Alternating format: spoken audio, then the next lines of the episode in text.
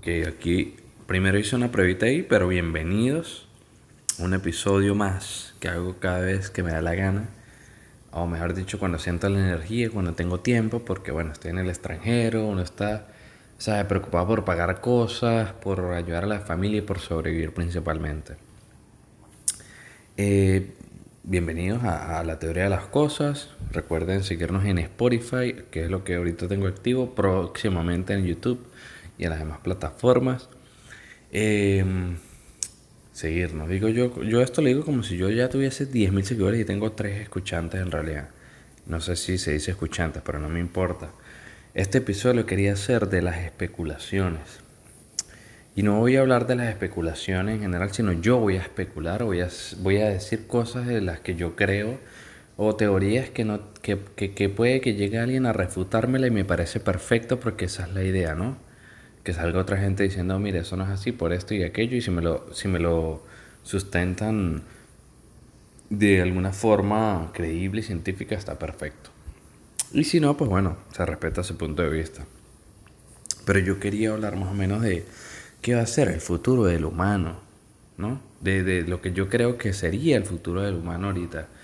Eh, porque hay algo que está claro, yo no voy a, yo no voy a caer en temas de, de, datos específicos, pero ustedes pueden buscar sin duda en Google datos de sobre el cómo aumentar el nivel del agua, sobre cómo las condiciones medioambientales se van a ver más severas, huracanes, eh, terremotos, cualquier tipo de, de, de, de eh, desastre natural que va a ocurrir por, por la desastre desestabilización del ecosistema, por la escasez de recursos naturales, por y tantos problemas que les voy a recomendar un, documental de Netflix, ya les voy a decir cómo se va a llamar, eh, que me pareció increíble y que lo quiero volver a ver porque eh, me parece que tiene eh, demasiado potencial y, y es a Breaking Boundaries, se llama. The Science of Our Planet. Entonces se lo voy a decir por encimita, ¿no? Dicen que según los científicos hay nueve barreras que, que, tenemos el humano desde, bueno, desde el punto de vista del aire, el gasto del agua, este, la capa de ozono, entre otras cosas, y, hemos cruzado, de esas nueve hemos cruzado como unas cuatro o cinco. O sea que ya estamos en, eh, cuando, cuando digo hemos cruzado las barreras es que puede que sea irreversible. Entonces, eso por un lado, entonces mis especulaciones al respecto son, bueno, tengo varias especulaciones, ¿no? Por un lado, ¿qué es lo que, qué es lo que creo que pues genera esta, esta, desestabilización del ecosistema que no ha ocurrido, que no ocurrió 50, eh, 100 años antes. Gracias a la globalización, a la era industrial, el consumo se ha hecho mucho más eh, común. ¿no? Los seres humanos estamos consumiendo cosas eh, de una forma más fácil. ¿no? Por internet podemos consumir cualquier cosa y no nos cuesta nada más allá de darle clic a, a, una página web o a un perfil de, de, social media. Entonces, por ese lado es mucho más fácil consumir. Eh, eso por un lado, ¿no? Entonces cuando se consume más, digamos, tú consumes más carne, consumes más pollo, consumes más... O que todo el mundo tiene más capacidad de consumir, ¿no? Compras tu mueble, compras tu televisor, compras la cama, compras todo lo que necesitas para sobrevivir, para vivir en tu casa, eh, inevitablemente van a haber más gastos de recursos naturales. Entonces, eso, digamos, afecta el ecosistema, el medio ambiente, porque estamos talando más árboles también, ¿no? Porque a medida que haya más personas consumiendo cosas, muchas de esas cosas que se consumen son de madera, ¿no? Si nos ponemos a pensar todas las cosas, ¿qué tantas cosas son de madera? Bueno, estantes, cercas, lápices, eh, yo diría más que todo cosas de decoración o cosas del hogar, pero es una gran cantidad. Eh, y así con otros, con muchos otros productos y servicios. Entonces, Si le sumamos la sobrepoblación, que es otro problema que tiene el mundo, más la capacidad de la persona de consumir, pues obviamente va a haber un, exceso, si se puede llamar así, de demanda de esos productos.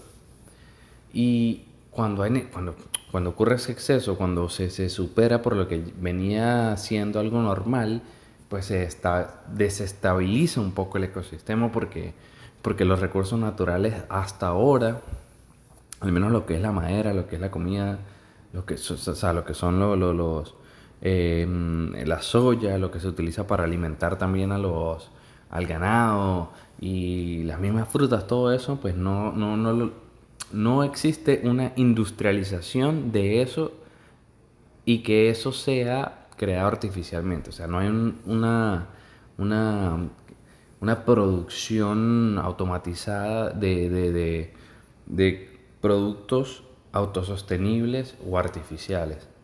Entonces, eso ha venido desestabilizando el ecosistema. Entonces, por un lado, creo que si esto sigue así, obviamente el, mundo va a colapsar. Porque el, el, y no estoy incluyendo aquí, ojo, que se tiene que incluir la pesca, ¿no? La pesca porque hay mucha gente que, come pescado y que yo no estoy hablando aquí eh, a favor del veganismo ni nada, pero la, les invito también a verse otro documental que se llama Conspiracy, que, que pues habla de, de, cómo el ser humano manipula de alguna forma el ecosistema en el, en, en el mar para poder obtener más, más atunes, que es lo que más se consume, más presas de esas que consume el humano y que al haber más presas, entonces para lograr esto matan tiburones y matan, matan presas, matan em, especies que comen atunes, o sea, que comen cosas que el humano come. Entonces, eso de ahí para adelante hay un, un, efecto cascada que se desestabiliza el ecosistema. Además, obviamente, de otro problema, pues el más común, ¿no? Que es eh, el uso de combustibles fósiles, que no sé si lo estoy diciendo bien ahorita, pero eh, que, bueno, contribuye con, la air pollution, con la, eh, bueno, con la contaminación del aire. Y son una serie de problemas que están, que, están pasando y que se han ido empeorando por lo mismo que les digo de, de lo fácil que es para el humano consumir, que, ojo aquí, ojo aquí, Sí, viéndolo desde otra perspectiva, desde la política, desde el control del mundo de alguna forma, ni a, la, ni a la derecha ni a la izquierda le conviene, a la derecha y a la izquierda me refiero a la gente poderosa de ambos bandos, no les conviene que el ser humano, el ciudadano o el ser humano común, el pobre o la, la, ciudad, la, la clase media sea rico, no les conviene realmente. Y porque si todos fuésemos ricos, si todos tuviésemos riqueza, mucha capacidad de consumir, simplemente el, mundo se acaba rapidísimo. Porque a menos que, que, consigamos una forma de producir esos bienes y servicios natural, eh, artificial, creada en laboratorio y, y producirlo de manera industrial por coñazo, entonces, si todo el mundo tiene más capacidad de consumo, todo el mundo tiene más dinero, todo el mundo gana más, entonces, no, yo quiero viajar, yo quiero tener un yate, yo quiero tener tal, yo quiero comer. Entonces, se colapsa el planeta porque no hay suficiente tierra para abastecer todo eso y por eso hay problemas de agua en tantos países de, África y, y, en el mundo hay tantos problemas también de la contaminación de aire porque es que ya se está colapsando. Solo que donde se está colapsando eh, los medios no, no le prestan tanta atención. Porque donde está el poder, que es más que todo, entre Occidente y en Oriente hay poder, pero donde hay mayor influencia, digámoslo así, eh, eh, es más, bueno, esa es mi perspectiva, ¿no? Aquí, por eso es especulación. Esto yo lo estoy diciendo sin ningún tipo de base científica, diciendo estoy 100% seguro que es así y me encantaría discutirlo con alguien que lo considera de otra forma y, sé que voy a leer más para poder documentarme, pero es algo que he leído por encima y que yo creo que es así. Entonces, todo esto que está ocurriendo por eso les digo, no les conviene a los, gobiernos que, la clase pobre y la clase media tengan más capacidad de consumo porque va, va a acelerar la destrucción del planeta.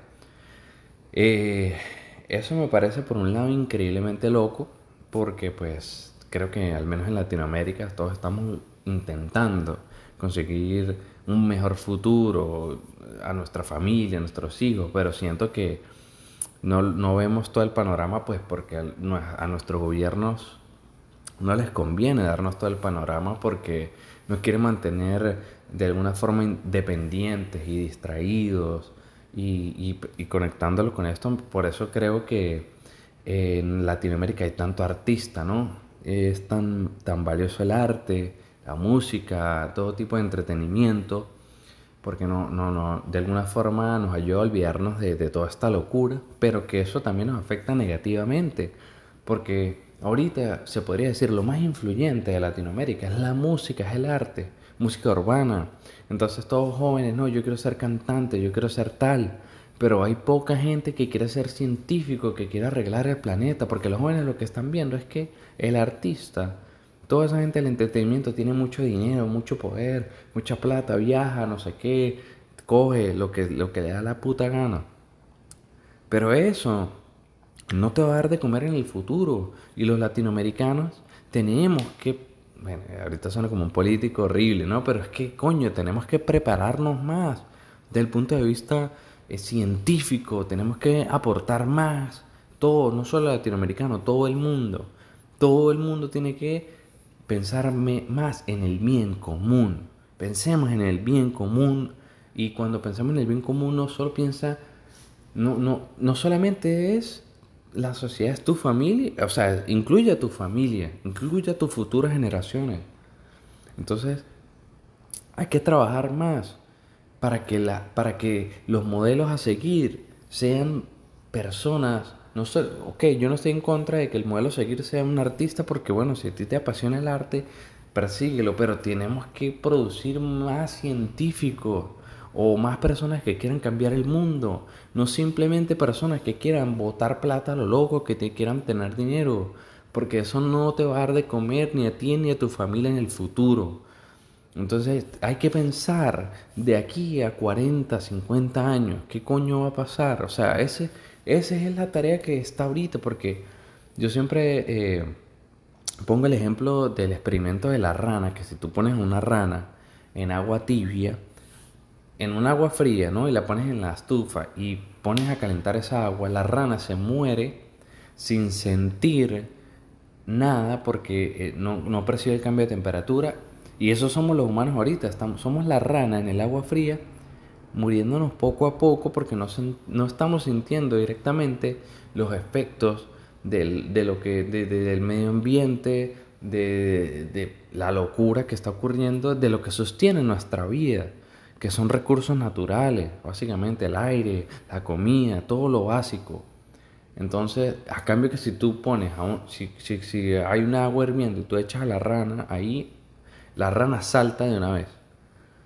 Entonces tenemos que ser esa rana que salta, que, percibe de una vez el peligro. Por algo, por alguna razón que no sabemos todavía, tenemos esa capacidad de raciocinio, eh, de, poder pensar y reflexionar y, analizar lo que ocurre, ¿no? No es en vano. Entonces, me parece importante que, que lo hagamos y por eso parte de mi especulación es que a menos de que el hombre, el ser humano, pues sea consciente de esto y que la gente poderosa realmente de la élite promueva otro tipo de pensamiento, más allá de despilfarrar dinero, de ser poderoso, promovamos o, intentamos influenciar a las futuras generaciones de otra forma. Eh, porque eso va a ser lo que va a importar más, realmente. Eh, y, bueno, no sé, me parece un poco utópico pensar que sea así, pero toda idea grande o toda buena idea comienza en una utopía. De algo que uno creyó que no iba a ser posible y luego terminó siendo posible. Entonces, por ese lado también creo que otra especulación que tengo, eh, es que esto, esta, está bien sin sentido, ¿no? Pero estoy está viendo... ¿Cuándo fue? Ayer, antier, vi, vi un documental de que hablaba de, los agujeros negros, ¿no? Y bueno, yo no voy a ponerme aquí a hablar de agujeros negros porque yo no soy científico ni nada, pero le voy a decir lo que, lo que se me quedó a mí o lo que yo, mi especulación al respecto, mejor dicho. Dicen que dentro del agujero negro se pierde la información, que realmente no saben qué pasa dentro de un agujero negro. Entonces yo me puse así, coño, y dije, verga, para mí ese agujero negro, porque es como una luz, ¿sabes? Es un centro de luz y, es, para mí después de la muerte el ser humano va, pasa a través de un agujero negro, porque ahí el, tiempo y el espacio se eh, moldean y, y, ¿sabe? Rompe con las leyes de la física y para mí eso es lo que ocurre después de la muerte, que el, alma del humano pasa a través de un agujero negro y va a otro plano y, descubre lo que el ser humano no ha descubierto todavía, que es que hay dentro de un agujero negro y es otra forma de vida, o sea, no, yo no lo sé, ¿no? Esto es especulación mía, pero es otra forma de vida otro, alguna gente lo querrá llamar el, paraíso, pero es algo que para el humano de carne y hueso no tiene certeza, no tiene conocimiento y, y, me, y hago esta conexión pues porque me parece curioso cómo el agujero negro tiene esta similitud o una forma parecida a lo que es el túnel, la luz al final del túnel, ¿no? que es un círculo, que es algo eh, también algo este, que no se conoce, algo eh, curioso, misterioso y, y, creo que de alguna forma la, la, física o la ciencia responde lo que la religión no puede responder y viceversa, ¿no? La religión responde lo que la física no puede responder y por eso la religión se basa en la fe, ¿no? En tu tu creencia, en lo que tú creas que va a ser, en lo que, en lo que consideres que es la verdad o lo que, lo que hay después de esta vida. Eh, y lo conecto de una vez con, con, con, lo que yo creo acerca de Dios, que Dios es un ser extraterrestre. Y cuando yo digo un ser extraterrestre no me refiero a, no, Dios es esta persona, este bichito que nos, que nos, que nos pinta, ¿no? Que la cabeza grande, los ojos negros. No, sino que me refiero a es fuera del planeta Tierra, sin duda alguna. Dios, nuestro creador, está fuera del planeta Tierra. Cuando yo me refiero a Dios, no me refiero a Jesucristo o a cualquier otra religión, sino me, refiero al creador de la existencia, de la vida. ¿Y porque yo creo en Dios? porque creo en, en que hay un creador de todo? Pues porque si tú te vas, te vas en un método científico, ¿no? Que lo creó el Big Bang, que lo creó una explosión, ajá, bueno, ¿y qué creó esta explosión? No, la explosión lo creó eh, la nada, o lo creó unas partículas. Bueno, ¿y qué creó la nada o qué creó las partículas? No, la nada la creó... ¿Sí me explico? Nunca se va a saber el origen del origen del origen, realmente, ¿no? no se desconoce porque es un misterio saber el origen de la vida en el universo y en el planeta Tierra. Entonces creo que es, eh, lo, único que nos queda es tener fe o, creer en algo porque, bueno, eso es cada quien, ¿no? Pero yo no creo que nuestra existencia, esta locura de lo que... Es todo esto que yo estoy hablando ahorita. Yo no, quiero que no creo que mi capacidad de, de, razonar todo esto que les estoy diciendo, que yo no estoy diciendo que lo que estoy diciendo es una vaina que solo dice un genio ni nada, sino simplemente mi raciocinio o, mi capacidad analítica, que estoy seguro que mucha gente lo ha pensado, eh, analizando nuestra existencia, o sea, dándonos cuenta de que existimos, a, comparación de, otro, de otros animales. Yo no creo que esto haya sido en vano, sino seríamos igual que los demás, que los demás animales. Esta es mi especulación, seríamos igual que los demás, solo actuamos por instinto. Que aunque igual lo hacemos, ¿no? Igual actuamos por instinto, pero por alguna razón tenemos esta capacidad de razonar y de pensar y de querer, o el ser humano de bien, querer lo mejor para la raza. Querer que nuestra raza, que, nuestra, que nuestra raza evolucione, que nuestra raza trascienda. Entonces, me parece algo impresionante, algo que, hay que prestarle atención y algo a lo que, a lo que le podemos sacar provecho de otra forma. Eh, y nada, estas son mis especulaciones.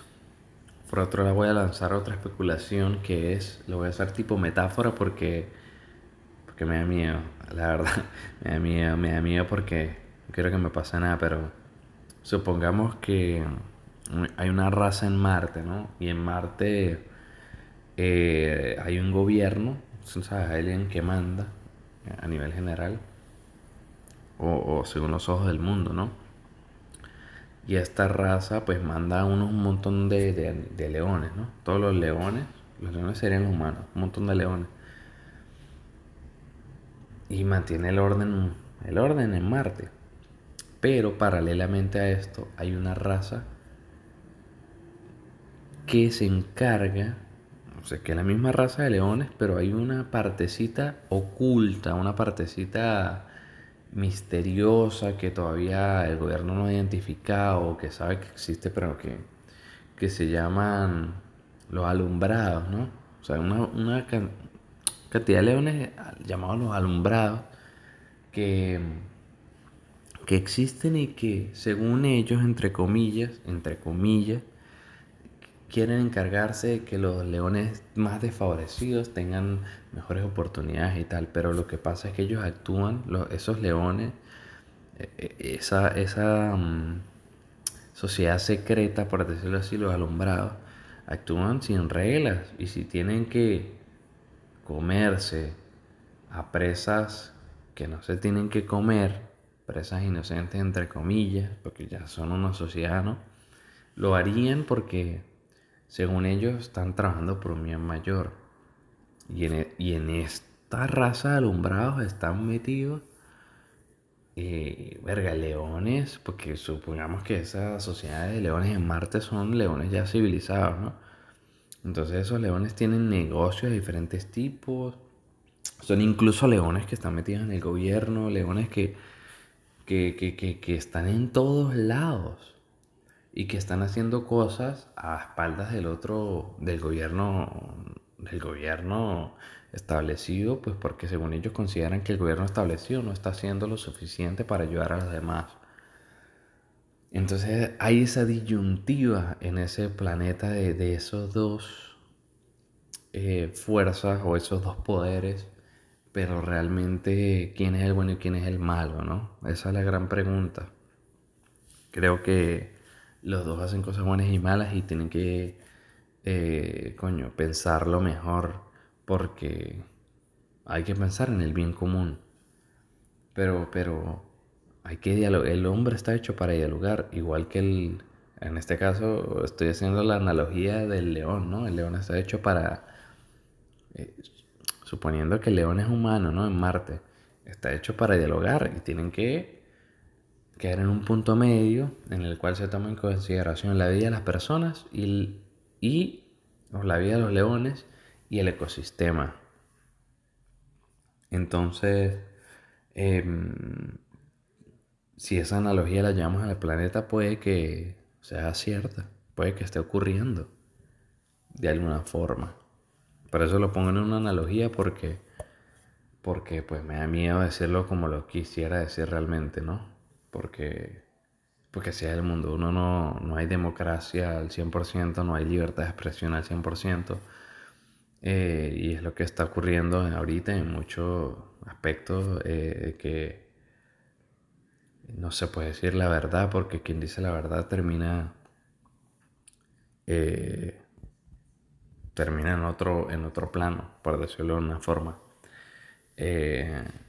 y, bueno, nada, eso es casi un acertijo que dejo yo allí, porque lo quería decir porque me parece relevante que, el ser humano tiene que encontrar un diálogo y que tiene que, tiene que ser más honesto entre, tenemos que ser más honestos entre nosotros mismos y, y, ayudar por el bien común, pensar en el bien común, no pensar de una forma individualista de una forma egoísta, sino como raza, como la evolución de la raza. Y que, para que evolucione la raza, no tenemos que matarnos entre nosotros, sino dejar que la naturaleza haga su trabajo, pero a la misma vez saber que no podemos explotar la naturaleza. Lo siento.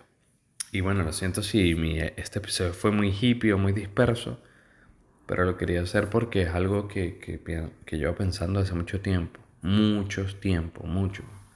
Unos seis años. No todas las ideas, ¿no? Pero más o menos yo pensando de esas cosas unos siete, ocho años.